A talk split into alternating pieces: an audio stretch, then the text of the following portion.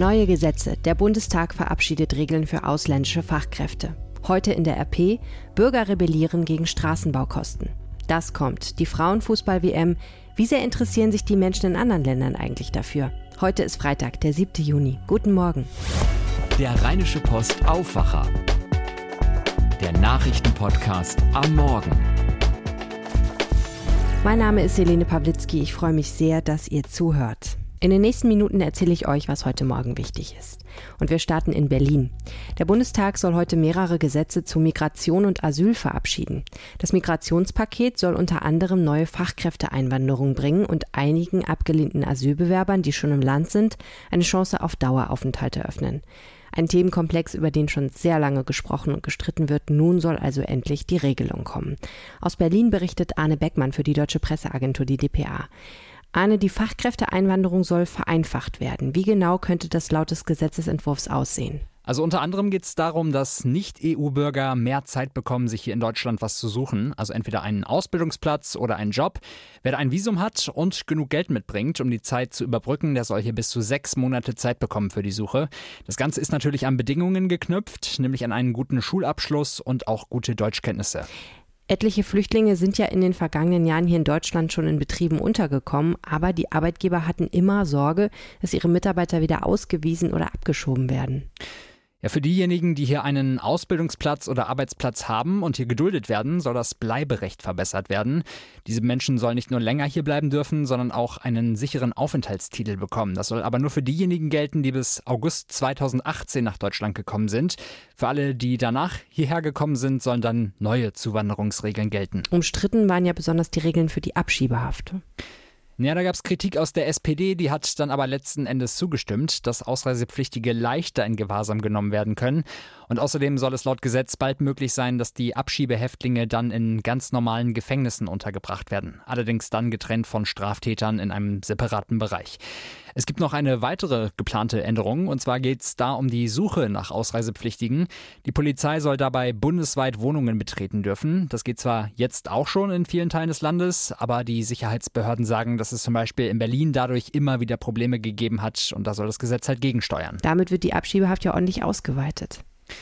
Ja, das geht einigen Flüchtlingshilfeorganisationen auch alles viel zu weit. Der Paritätische Wohlfahrtsverband zum Beispiel, der spricht von einer maßlosen Ausweitung und Pro Asyl meint, die getroffenen Vereinbarungen atmen den Geist des Rechtspopulismus. Und Kritik kommt nicht nur von Flüchtlingshilfeorganisationen, sondern auch aus der Opposition.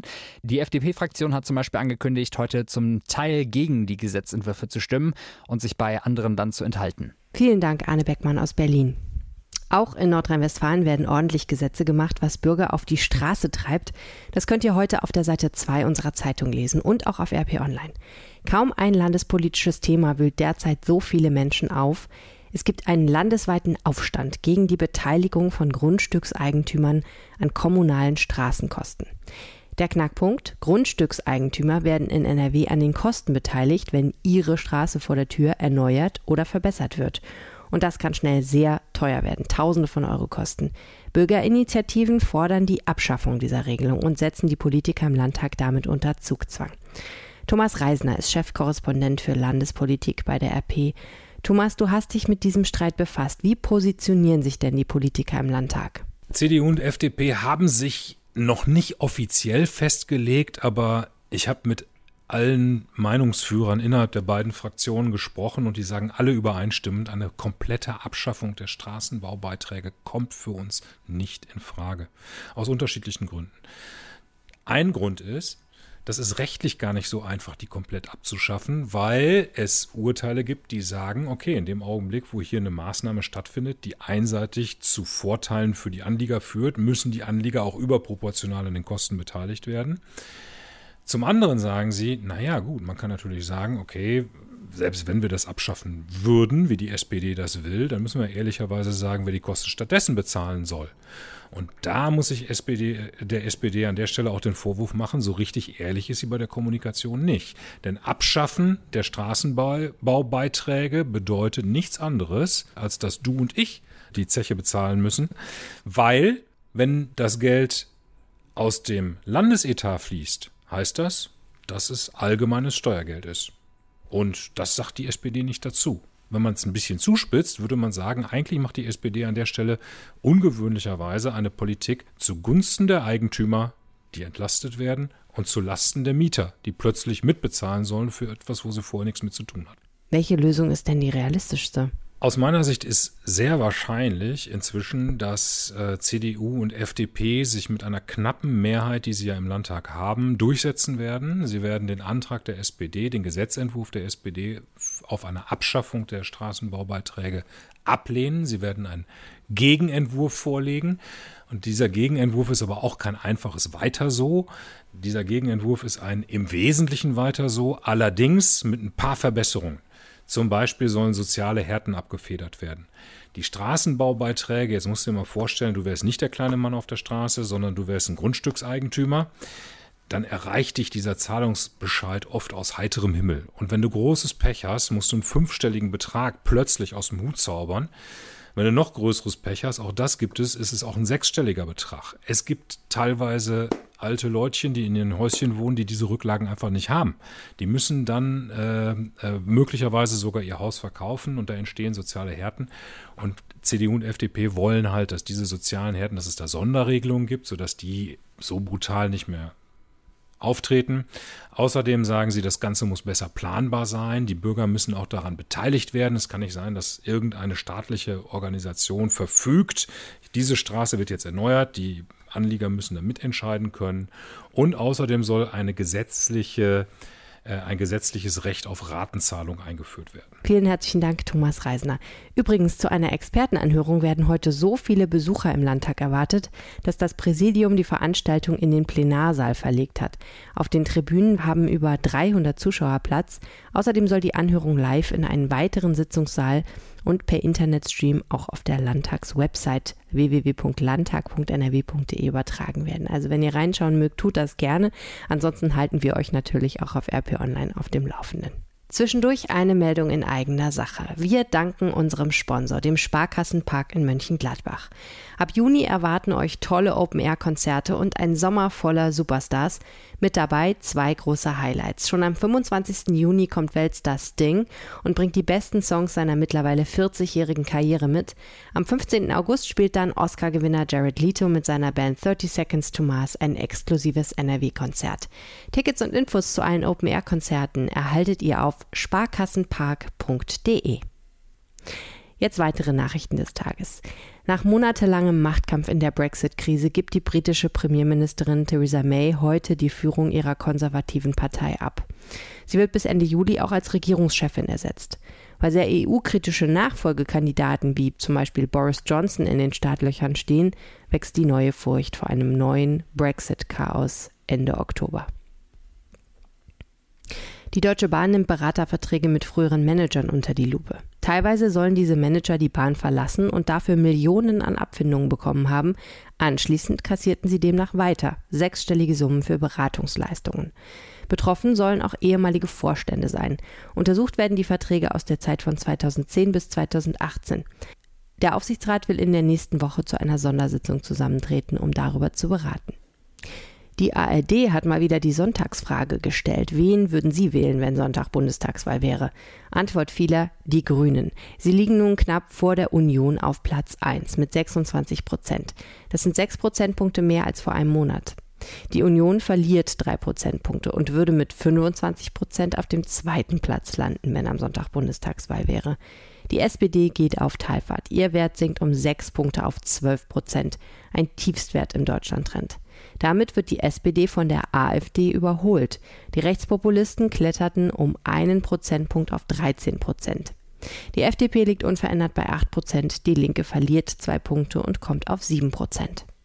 Heute starten in NRW zwei wichtige Prozesse. Zum einen die Verhandlung gegen einen Mann, der in Bottrop in der Silvesternacht in mehrere Menschengruppen gefahren sein soll. Der 50-Jährige ist unter anderem wegen versuchten Mordes in zwölf Fällen angeklagt. Er soll aus fremdenfeindlichen Motiven auf Menschen zugefahren sein, die aus seiner Sicht einen Migrationshintergrund haben. In Köln steht ein mutmaßlicher Bombenbauer vor Gericht. Der mögliche Islamist, der Tunesier Sirf H. und seine deutsche Frau sollen einen terroristischen Biowaffenanschlag mit dem Gift Rezin geplant haben. Der Mann soll außerdem versucht haben, sich dem IS anzuschließen. Es drohen lange Haftstrafen. Türkischen Medienberichten zufolge heiratet heute der ehemalige deutsche Fußballnationalspieler Mesut Özil. Medienberichten zufolge soll die Hochzeit im Four Seasons Hotel in Istanbul stattfinden. Einer der Gäste könnte der türkische Präsident Recep Tayyip Erdogan sein. Im März hatte ein vom Präsidialbüro zur Verfügung gestelltes Foto angeblich gezeigt, wie Özil und seine Verlobte Erdogan eine Einladungskarte für die Hochzeit überreichten. Dass Erdogan auch Trauzeuge wird, bestätigte sein Büro nicht.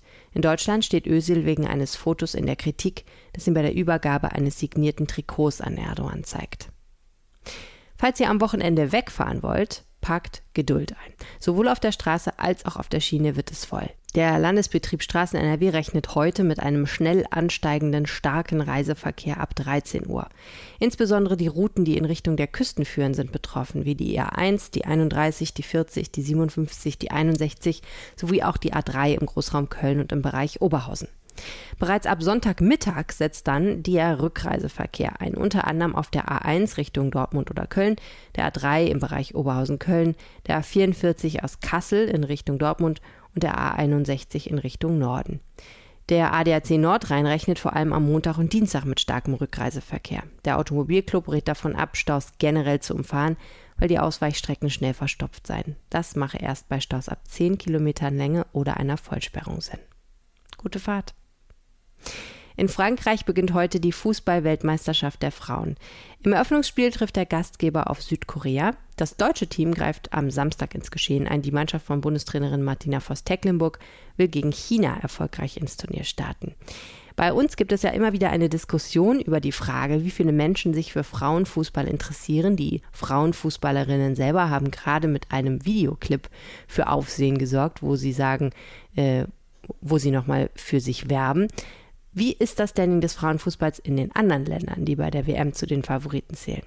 Wir fragen die Korrespondenten der deutschen Presseagentur Tina Eck in den USA, Philipp Detlefs in Großbritannien, Dorothea Finkbeiner in Frankreich, Claudia Wächter in Italien, Sigrid Harms in Norwegen und Lars Nikolaisen in Japan, dem Weltmeister von 2011. Hier in den USA ist Fußball ganz groß Frauensache und die USA gelten eigentlich als Vorzeigeland für den Frauenfußball. Ausverkaufte Stadien, bejubelte Stars, hohe TV-Quoten. Für viele Amerikaner gilt Soccer als weiblich. Allerdings sind die Damen hier gleichzeitig auch immer noch Vertreterinnen einer Randsportart. An die Popularität von Football, Baseball, Basketball und Hockey kommen die Kickerinnen hier nicht heran. Ja, hier in England gibt es eine professionelle Frauenfußballliga, aber neben der riesigen Premier League gerät die dann doch oft in Vergessenheit. Der englische Fußballverband ist deshalb bemüht, gerade jetzt zur WM die Aufmerksamkeit auf den Frauenfußball zu lenken und die männlichen Nationalspieler, die unterstützen das. Die betonen bei jeder Gelegenheit, wie sehr sie sich auf die Frauen-WM freuen und dass sie die Löwinnen, wie sie hier genannt werden, in Frankreich unterstützen wollen. Hallo und guten Tag aus Frankreich. Hier in Frankreich gab es jetzt eine Umfrage, wonach 63 Prozent der Befragten vorhaben, die Frauenfußball-WM zu verfolgen. Das ist erstaunlich, nachdem noch Wochen zuvor die meisten gar nicht wussten, dass sie überhaupt hier stattfindet und nur 8 Prozent Namen der französischen Spielerinnen kennen, die heute Abend zum Auftaktmatch gegen Südkorea auflaufen. Aber tatsächlich hofft man hier, dass diese Heim-WM der historische Wendepunkt im französischen Frauenfußball sein könnte. Die Begeisterung jedenfalls wird täglich größer. Hallo aus Rom. Tja, hier Macho-Land Italien sind Frauen am Ball sowas wie der Papst mit Rockgitarre. Hier hören Töchter wirklich, geh lieber schwimmen, ist besser für die Figur. Showy-Sprüche sind an der Tagesordnung, aber es ändert sich was. Als die Juve-Frauen jetzt zum Beispiel den Meistertitel holten, da war das Stadion ausverkauft, absoluter Rekord. Und die WM jetzt, die wird sogar im öffentlich-rechtlichen übertragen. Ja, hier in Norwegen spielt Frauenfußball nicht so die große Rolle, obwohl die weltbeste Fußballerin Ada Hegeberg eine Norwegerin ist. Aber die spielt in Lyon. Nun hat Fußball im Land der Wintersportler eh nicht so den Stellenwert. Die Zuschauerbänke sind bei den meisten Spielen ziemlich leer, auch bei den Herren. Aber wo Norwegen wirklich Vorreiter ist, ist die Bezahlung. Die Frauen in der Nationalmannschaft bekommen nämlich genauso viel wie ihre männlichen Kollegen. Wer allerdings nur in der Liga spielt, kann davon nicht leben. Hier in Japan findet Frauenfußball schon Beachtung, doch seit ihrem historischen Sieg 2011 haben es die Spielerinnen von Nadeshiko Japan, wie die Frauenmannschaft hier genannt wird, keinen leichten Stand. Heute sind nur noch eine Handvoll Spielerinnen von damals dabei. Stars wie Sawa oder Miyama fehlen. Da haben es die Männer besser. Sie werden mehr in der Öffentlichkeit beachtet und auch besser bezahlt. Die wenigsten Japanerinnen haben einen Profivertrag. Ja, so sieht das aus. Und ihr schaut wahrscheinlich dann doch rein, wenn am Samstag die deutsche Frauenfußballnationalmannschaft spielt. Jetzt schauen wir noch auf das Wetter. Heute knallt die Sonne vom Himmel bei 26 oder 27 Grad. Am Nachmittag werden aber doch Schauer und Gewitter sowie stark böiger Wind erwartet. Am Samstag soll es relativ trocken bleiben bei 19 Grad. Am Sonntag sind einzelne Schauer möglich bei etwa 23 Grad. Also am Pfingstwochenende ist wirklich für jeden was dabei. Das war der Aufwacher, euer Nachrichtenpodcast der Rheinischen Post. Habt jetzt ein schönes langes Wochenende. Ciao, bis Dienstag. Mehr bei uns im Netz www.rp-online.de